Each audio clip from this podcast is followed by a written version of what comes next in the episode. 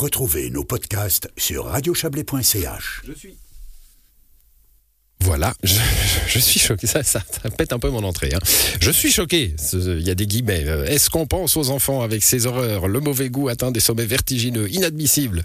Les décorations d'Halloween proposées par l'Office du tourisme de Montaix ont fait réagir, et c'est peu de le dire. Les cadavres suspendus par les pieds, enfermés dans des sacs poubelles, visibles lorsque l'on se balade sur la place, ne plaisent pas à tout le monde. Cette devanture polémique renvoie à une thématique plus large, l'utilisation de l'espace public. Quelles sont les règles en vigueur Où sont les limites Justin Gray, bonsoir. Bonsoir. Vous vous êtes penché sur cette euh, question. Tout d'abord, parlons de la loi. Sur le plan pénal, aucun article ne régit spécifiquement l'utilisation de l'espace public. Ce sont les communes, via le règlement interne qui fixe le cadre de l'acceptable. Alors évidemment, c'est socialement qu'on peut se poser la question. hein. Est-ce qu'on sait ce qui est tolérable ou non socialement? François Gauthier est professeur en sciences sociales à l'Université de Fribourg. Pour lui, tout repose sur le terme de culture commune. Dans le cas de la fête d'Halloween, elle fait défaut selon le chercheur. Ce qui suscite une réponse euh, outrée pour euh, certains, au-delà de la qualification que ça, peut être de mauvais goût, c'est que bah, culturellement, euh, il n'y a pas les signes de l'Halloween, de l'arrivée de l'Halloween euh, un peu partout. En Amérique, euh, bah, vous avez des souris, des vampires, des, des, squelettes, des sorcières, tout ce genre de choses euh, qui font peur. Il y en a partout, partout, partout. Donc si cette devanture avait été faite en Amérique du Nord, euh, ce serait passé un peu inaperçu parce que ça aurait été noyé dans une foule de signes des signes qui sont que tout le monde reconnaît, et puis peut-être que cette devanture, on l'aurait trouvé particulièrement de mauvais goût, mais bon, ça fait partie du jeu, euh, donc voilà. Donc je pense qu'à prime abord, il y a ça. Il y a le fait que ça détonne dans le paysage, ça réfère pas du tout à des symboles qui sont partagés. Pour éviter de heurter les sensibilités, l'idée d'un espace public complètement neutre peut séduire. Cela relève pourtant de la pure utopie, assure François Gauthier. L'espace public n'est jamais neutre. Il peut vouloir le temps, mais, il n'y est pas.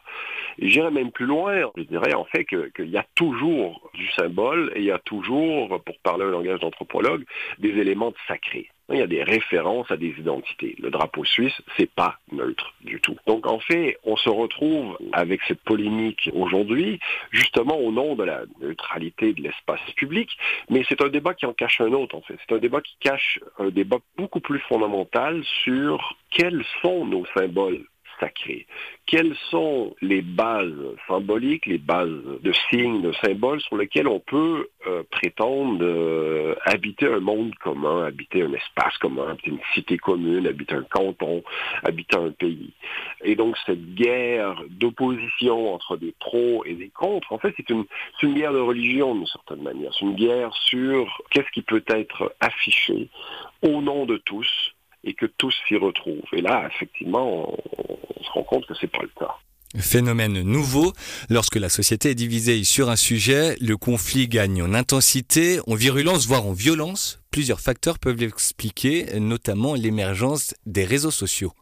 D'abord, c'est un moyen d'expression, mais dans un second temps, c'est un vecteur d'archipélisation de la société dans des petites identités qui deviennent homogènes de gens qui pensent pareil. Et ça, c'est potentiellement dangereux pour la démocratie, parce que la démocratie nécessite un sentiment d'appartenance et du coup le partage d'un monde commun. À partir du moment où les réseaux sociaux font effet de boule de neige et, on voit bien avec les algorithmes comment ça fonctionne, c'est-à-dire plus on est outré, plus on est outrancier, il y a les deux volets, plus ça fonctionne. Plus on est, proposé par les algorithmes, plus les gens embarquent, euh, etc. Et ça, c'est une logique qu'on voit dans ce cas-ci. hein. Il y a cet effet de division autour de petites histoires qui oppose plutôt que de fédérer ou d'émanciper la parole publique. Ce qui veut dire que la culture commune est en train de s'effriter petit à petit?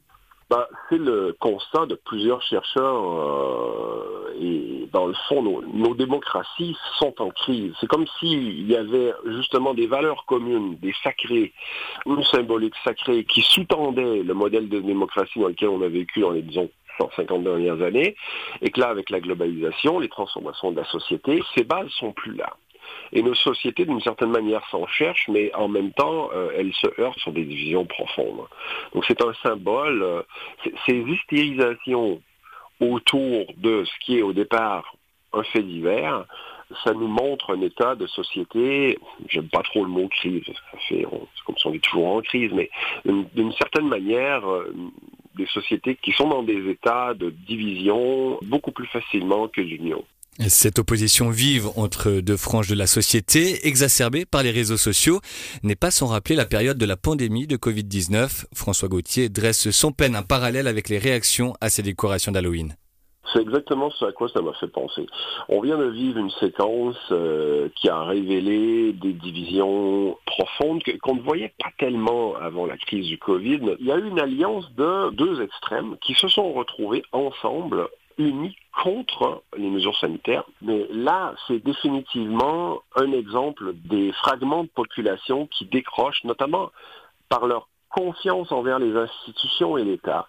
Et là, moi, je ne serais pas surpris non plus qu'il y ait un peu de ça. C'est-à-dire qu'il y ait un peu dans, dans, cette réaction vive, il y a aussi le fait que les institutions publiques, dans cette proposition, sont de facto mises en cause parce que le, tout ce qui est étatique, euh, tout ce qui est public, euh, souffre d'un déficit de confiance en ce moment. Déficit de confiance dans les institutions publiques, rupture de la culture commune.